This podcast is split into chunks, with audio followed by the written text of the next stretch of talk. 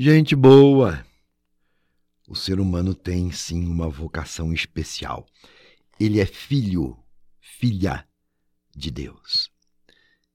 E ninguém veio ao mundo por acaso, mas sim para cumprir o projeto divino que é amar, na liberdade dos filhos e filhas de Deus. Ele nos escolheu antes da criação do mundo. Você já pensou isto? Que você foi um escolhido antes ainda de ter sido gerado? E no seu amor ele nos predestinou para sermos adotados como filhos seus por Jesus Cristo, porque somos filhos no Filho. Daí o nosso tema de hoje, vocação humana. Diferente de qualquer animal, nós, seres humanos, somos racionais e fazemos escolhas. E podemos agir com liberdade. Podemos até negar o próprio Deus.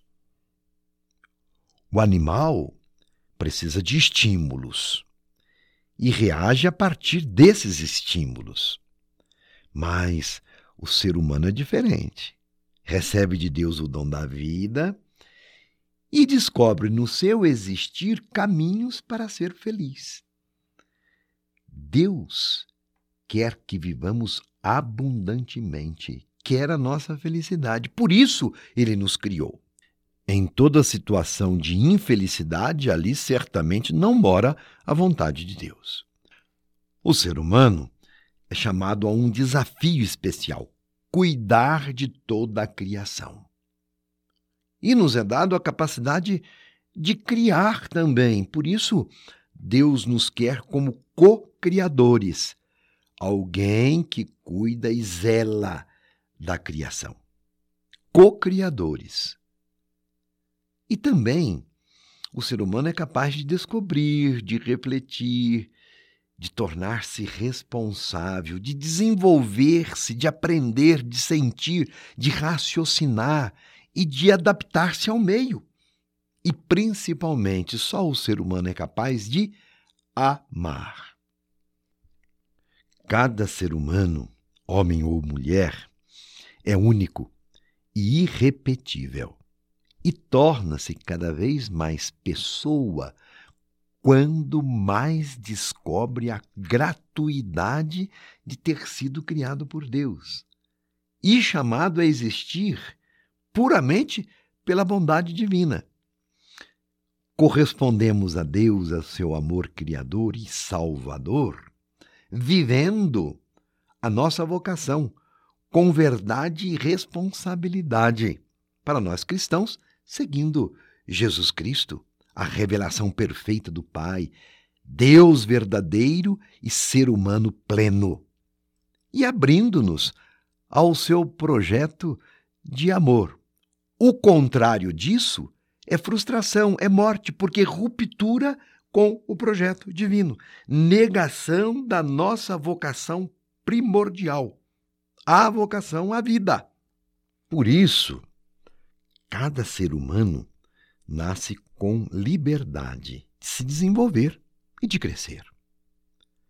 Nasce com a possibilidade de pensar, de julgar, de decidir, e de fazer suas escolhas.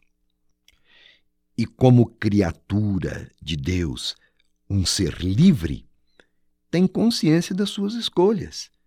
E quando rompe com Deus, recusando o seu amor, então se despersonaliza, isto é, desiste de viver como pessoa, porque não é mais livre, não é mais dono de si mesmo e, como consequência, não é feliz e não vive inteiramente a sua vocação humana.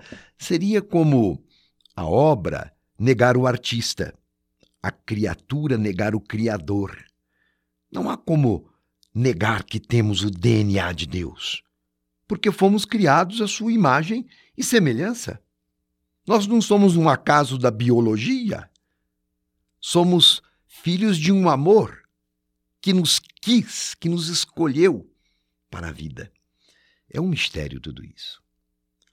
Olhando em nossa volta, vemos que a vida humana está se degradando. A vida está perdendo seu valor. Quanta violência, quanta desigualdade, quantas pessoas feridas na sua dignidade, como pessoas humanas. E para nós que cremos, na sua dignidade como filhos e filhas de Deus, somos chamados a mudar este quadro.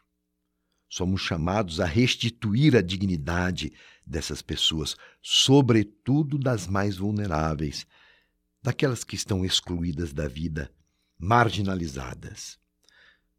Então, não somos gente? Isso deve nos doer. Nossa vocação não é o amor? Então pratiquemos. E o amor não é um sentimento qualquer. O amor implica a vida.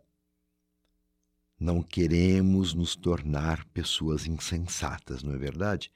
Egoístas, autoritárias, preconceituosas. Deus nos livre disso, guiando-nos somente pelas paixões do mundo e cedendo aos instintos mais primários. Voltaríamos a ser animais.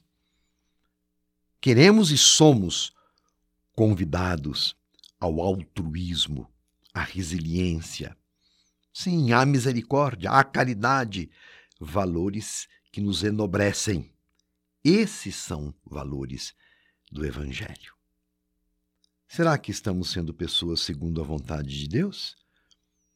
Ou estamos nos deixando guiar pelos instintos irracionais, não refletidos, não orientados segundo o querer do nosso Criador?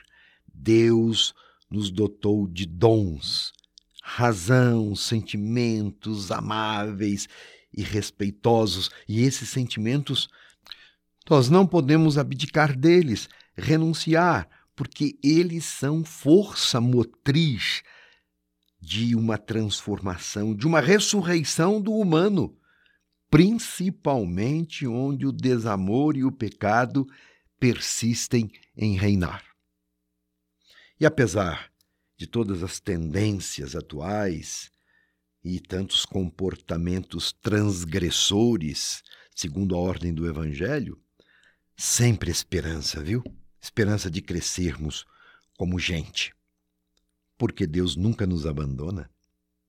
Somos esperança, porque acreditamos e confiamos mais na força do amor, do bem, da justiça da igualdade muito mais do que nos mecanismos geradores da morte.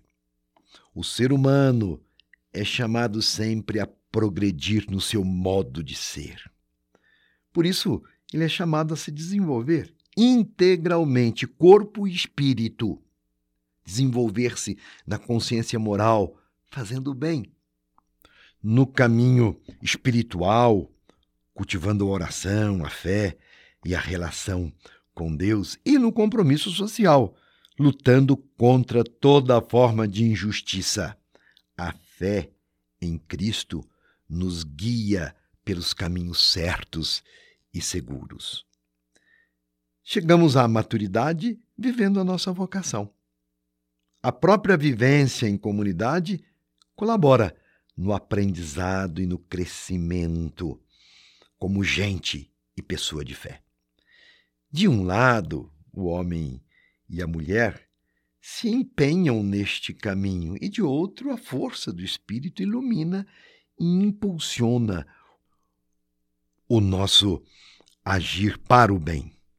Deus está sempre conosco, nunca se esqueça disso, caro ouvinte. Deus está sempre conosco e não nos deixa desanimar diante das dificuldades, dos limites que temos, dos grandes obstáculos que precisamos transpor. Auxiliados pelo amor de Deus, revelado em Cristo, iremos longe e perseveraremos no nosso chamado para viver e promover a vida meu abraço e minha bênção.